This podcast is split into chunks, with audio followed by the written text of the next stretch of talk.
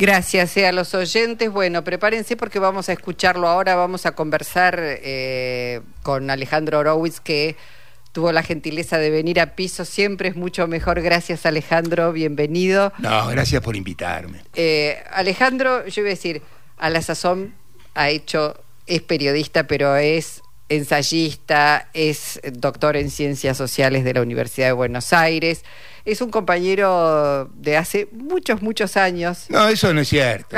Esos, son infundios de los mitristas.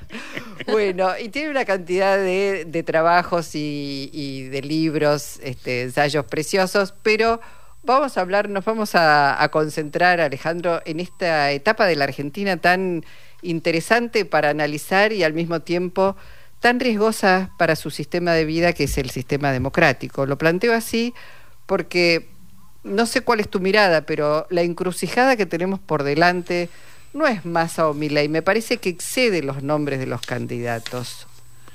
Eh, vos sabés que cuando uno dice encrucijada, está diciendo de algún modo esta última afirmación.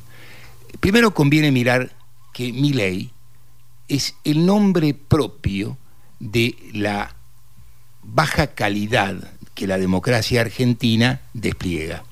¿Qué quiero decir con esto? Uno se pregunta, cuando uno quiere entender un fenómeno, eh, uno no se pregunta por la biografía de Milley, que en última instancia es como cualquier biografía relativamente intercambiable con un nombre de su tiempo y su generación. Uno se pregunta por qué un hombre tan particularmente mediano, para decirlo con amabilidad, con tan pocas capacidades manifiestas, puede jugar un papel tan destacado. Entonces, uno se tiene que preguntar qué pasó en la Argentina para que alguien que en altri tempi no hubiera llegado a la comisión directiva de un centro de estudiantes relativamente significativo, pueda ser hoy alguien que disputa la presidencia de la República. Solo, no solo en la Argentina, uno podría eh, decir, este es un fenómeno mundial, porque esto que pasa aquí pasó en Brasil, pasa en Europa, pasa en distintos países. Digo, eh, quizás hay un fracaso de las democracias, un fracaso de la política o los partidos políticos, los frentes. Digo, el, fenómeno excede, me parece, la frontera de la Argentina. Eh, en cierto sentido, de nuevo, tenés razón, pero es una razón delicada y peligrosa. Porque cuando uno dice que algo es una tendencia internacional, es como si estuviera diciendo que no es responsabilidad de nadie, que es una estructura sistémica y no es que sea falso, que es una tendencia sistémica. Sin embargo, hay como entender dos problemas distintos. Una cosa es entender por qué Bolsonaro, por qué Trump, por qué en Italia, con una tradición política de cierta significación y una experiencia directa como el fascismo, vos tenés una mujer que gobierna en los términos que gobierna y con un índice de popularidad descomunal. Esto nos hace saber que entre las promesas de la democracia y la práctica política real de la democracia, la distancia es excesiva. Mm. Ahora, Alejandro, vos hablabas de la medianía, por ser amable, de un personaje como Milley, pero no solo se caracteriza por su medianía, sino por poner en cuestión una cantidad de, de cosas reconocidas como derechos, como como incuestionables de, algún modo por la sociedad argentina. Es decir, pone en discusión de nuevo o intenta hacerlo este, el tema de los derechos humanos, el tema de los desaparecidos, pone en discusión cuestiones que uno nunca se planteó como la venta de órganos o poder vender a los hijos o decir que se puede que no importa si una empresa contamina los ríos. Es decir no es solo la medianía extrema del personaje sino además cómo ese personaje interpela toda una serie de asuntos que estaban fuera de discusión y que están llevando incluso a sectores que no soportan al peronismo a decir que hay que votar por masa para evitar a mi ley. Es decir, son las dos cosas, ¿no? La medianía... Temo que hay eh, varias presuposiciones en tu afirmación que tienen problemas. La primera afirmación es que esto, lo que acabas de hacer, es un balance compartido. Es decir, que hay una realidad y que esa realidad tiene un balance determinado que supone que la violación de los derechos humanos, etcétera, etcétera, que la democracia. Bien. Entonces vamos a empezar a ser menos amables con nuestras propias consideraciones. Por ejemplo, vamos a pensar en alguien que tiene 40 años, igual que el restablecimiento de la política parlamentaria en la Argentina, y tiene 40 años y vive hoy acá. Entonces vos le decís a él, esto que tenemos acá es la democracia. Y Milei dice, esto es una porquería. Y como es evidente que esto es una porquería, Milei está mucho más cerca de su experiencia existencial que nosotros con nuestra afirmación genérica de que en el 76 era mucho peor que ahora. No es que sea una discusión, ellos no están discutiendo historia antigua, ellos están discutiendo lo que se llama la realidad efectiva. Pues bien, la realidad efectiva de la marchita es esto. Y como esto es la realidad efectiva y el partido que gobierna habla en nombre de la justicia social y lo que hay es más de 40% de pobreza, es decir, la más abyecta de las injusticias sociales, la justicia social también puede ser considerada en estos términos. Primer asunto. Digo para que, si no, corremos el riesgo de creer que estamos interpelando a alguien y estamos hablando para nuestro propio gueto. Es decir, no estamos considerando de verdad qué le pasa a ese otro que piensa lo que piensa. Eso no supone desresponsabilizar al otro por lo que piensa y hace. Pero lo primero que tenemos que hacer nosotros es entender qué es lo que hace y por qué lo hace. Este es el punto uno. El punto dos es la fragmentación de la sociedad. No es eh, un fenómeno de las redes sociales. Cuando nosotros íbamos al colegio primario, el colegio primario era un espacio de socialización colectiva. Y entonces eh, nuestro compañerito podía ser el hijo de la portera, en mi caso mi compañerito era Vargas. ¿Te acordás Vargas, el famoso jugador de Chacarita que llegó a jugar en Francia? Bueno, Vargas era mi compañero de banco, en primero superior de la escuela primaria. Entonces, Vargas era pobre de solemnidad y Vargas iba conmigo al mismo colegio, y Rubio, que su papá era un escribano exitoso, que era el presidente de la cooperadora, también iba al mismo colegio. ¿Y qué hacía el papá de Rubio cuando en abril faltaban 140 pesos en la cooperadora? Sacaba la chequera, hacía un cheque por 140 pesos y eso era ser presidente de la cooperadora. No vender el gimnasio de los chicos de la cooperadora para hacer un negocio y afanarse el gimnasio, que es lo que terminó pasando en la era menemista. Entonces, lo que estamos viendo es que la fragmentación construye realidades diferentes y antagónicas. Los que viven en Libertador y Callao no viven geográficamente muy lejos de la Villa 31. Sin embargo, la distancia geográfica, como medida como distancia social y existencial, es incomparable tenemos realidades muy diversas. La catástrofe no es lo que va a venir. La catástrofe está sucediendo todos los días. Y lo que hablamos de nuevo, cuando hablamos de los derechos que nos van a conculcar, eso es verdad para tres de cada cuatro, tres de cada cuatro trabajadores en blanco, porque se puede ser un trabajador en blanco y ser pobre. Es decir, cuando alguien nos quiere contar que el 53% del producto lo tuvieron los trabajadores, cosa que estadísticamente no sucedió en la Argentina ni una sola vez, y que esto coexiste con el 30% de pobres, sabemos que uno de los dos datos no puede ser. En 1970, por decir una fecha, había en la Argentina 4% de pobres. Y los asalariados, estamos hablando de la época de la Revolución Argentina, el presidente era un general de la patria, ¿sí? Se llevaban el 42% de la torta. Ahora se llevan el 23%. Entonces, cuando vos medís los números, mirás las experiencias, le echás una miradita al mapa, entendés que mi ley no es más que un síntoma, es el nombre de la calidad de la democracia argentina. O nos hacemos cargo que esa es la calidad, que Insaurralde no es un fenómeno aislado, que no estamos hablando de un señor, sino de la casta. Y el gesto que Milei hace, la casta, es un gesto que coincide con la experiencia mayoritaria. Él es Alejandro Horowitz, nos visita, se queda hasta las seis y media de la tarde. Nosotros nos vamos hoy 18 y 45, cumplimos con compromisos y seguimos conversando con él.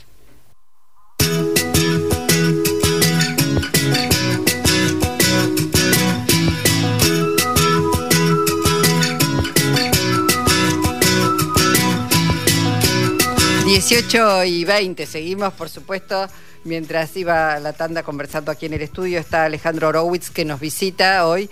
Eh, y planteaba muy bien, bueno, hay la política, la política, las sociedades que construyen y votan y, y no controlan tampoco demasiado una vez que se pone el voto que hacen sus este, representantes, deberá hacer un análisis, hacerse cargo y esto va las a llevar direcciones tienen que hacerse cargo. Sí, y esto va a llevar un esto va a llevar un tiempo, seguramente. Ojalá no sea muy prolongado, sea más vale breve, porque ahora sí yo decía, bueno, eh, ¿qué, qué se juega? Estamos en un momento, yo lo planteo como un momento crucial, cada cual sentirá que es un momento, bueno, importante, porque Mira, ¿qué es lo que viene? ¿Qué es lo que se está A ver, estamos dirimiendo? Dos situaciones que ni siquiera aparecen en la agenda, sino como fantasmas. Estamos frente a un posible default y estamos frente a una posible hiperinflación. Eh, es evidente cuando eh, la señora Bullrich informa que explote todo, lo que está diciendo es simplemente que ella cree que Milei va a ganar las elecciones, por lo tanto prefiere que la explosión suceda bajo el gobierno, llamemos así, es una forma de hablar, de Alberto. Entonces, si la explosión sucede ahora, el que viene tiene los beneficios de la explosión. ¿Y cuáles son los beneficios de la explosión? El primero es que la masa salarial en dólares pasa a ser un chiste. En consecuencia, con ese piso, con ese ajuste descomunal que hace una hiper, uno puede eh, suavemente incrementar los salarios hasta que llegan a un punto en el que se detienen. Pero mientras decir, tanto... el costo lo paga Alberto, el gobierno de Alberto. El claro. costo lo paga el gobierno anterior. Punto uno. Punto dos. Eh, de nuevo estamos hablando como si la catástrofe toda estuviera por delante y no fuera un proceso en catástrofe. Cuando Alberto Fernández asume el gobierno en el 2019, la hiper estaba enfrente y la posibilidad de eh, esa ruptura, eh, con mi- en mi trabajo, el, de, el kirchnerismo desarmado, demuestro empíricamente cómo era la situación en cuando Alberto asume, cómo Alberto tiene en un momento una magnífica mano de cartas, esto es, en el momento, si uno mira julio-agosto del 2020, cuando él enfrenta la pandemia, cuando el ministro Guzmán cierra el acuerdo con los bonistas, cuando lo que le queda es solamente acordar con el fondo. Claro, un acuerdo con el fondo nunca deja de ser un acuerdo con el fondo, y, pero conviene entender que acordar en ese momento ofrecía en estos mismos términos un acuerdo que no era ni mejor ni peor que el que cerraron mucho después en condiciones muchísimo más gravosas. Entonces, lo que uno ve es, por un lado, una enorme irresponsabilidad política en el cual dinamitan a un ministro que finalmente, cuya política van a terminar ejecutando a los tumbos. Eh, primero. Y por el otro lado, vemos a un presidente que en un instante tuvo una situación eh, de gobierno en la que había logrado construir una política de Estado. Esto es, había logrado que el gobierno de la capital federal y el gobierno de la provincia de Buenos Aires y el conjunto de los gobiernos provinciales articularan, ensamblaran una política de salud pública que él mismo dinamitó. Entonces, cuando nosotros vemos, eh, claro, porque no es que fueron los medios concentrados, los enemigos del campo nacional y popular, no, no, no, no, no. Fueron los gobernantes.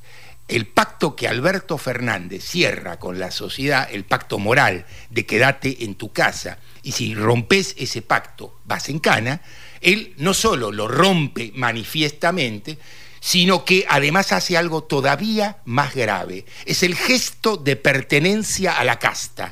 yo puedo, vos no podés, porque yo no cometí delito. Eso es suicidio político. Ale, bueno, llegamos a esta instancia. No obstante, el gobierno de Alberto Fernández llega el 10 de diciembre, estamos en un proceso electoral, y yo vuelvo a preguntar, desde tu punto de vista, ¿qué es lo que se está dirimiendo en esta, en Estamos dirimiendo una posición indeterminada, porque de nuevo, no es que uno sabe lo que va a ser mi ley.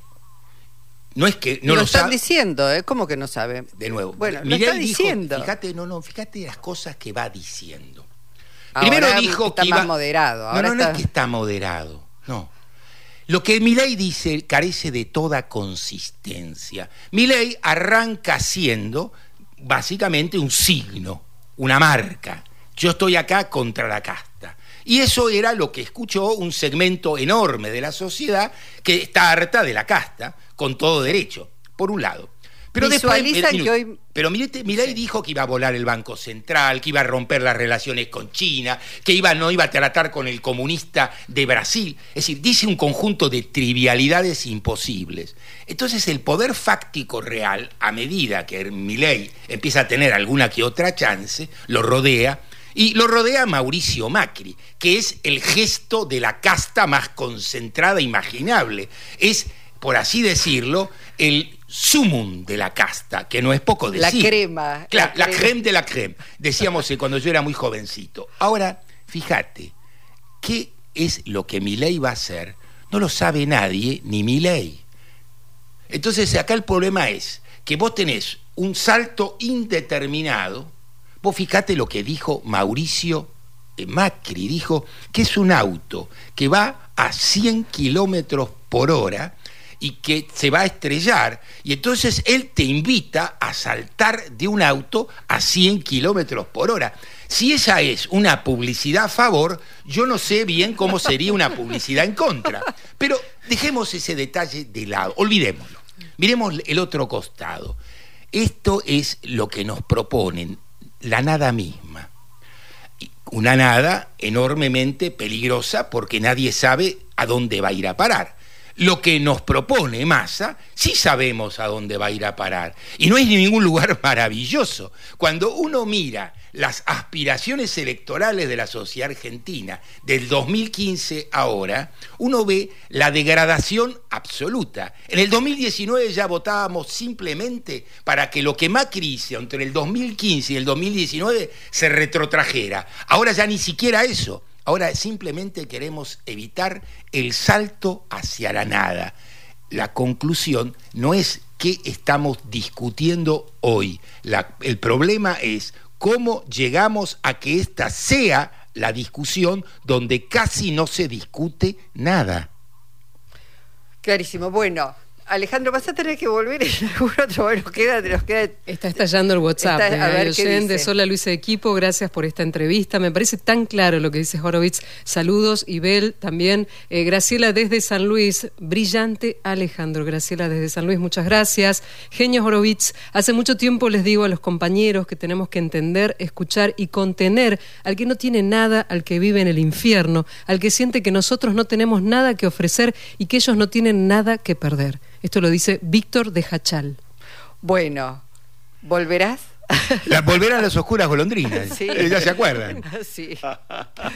Bueno, eh, por ahí, por el tiempo que tenemos por delante, será después del resultado del domingo 19, si te parece. Eh, no tengo con muchísimo gusto. Eh, a ver, una cosa es votar contra mi ley. Y esto no tengo la más mínima objeción, cuidado. Pero otra cosa es creer que si votamos contra mi ley, paramos a mi ley. O cambiamos este modo de hacer política, o si no, vamos a tener mi ley a repetición. Él es Alejandro Horowitz. Alejandro, muchísimas gracias. Eh. No, gracias a ustedes por invitarme.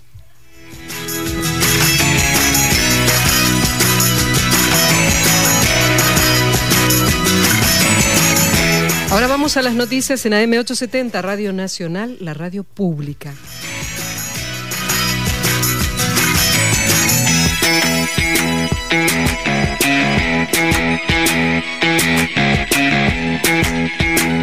Ya volvemos para más Encuentro Nacional.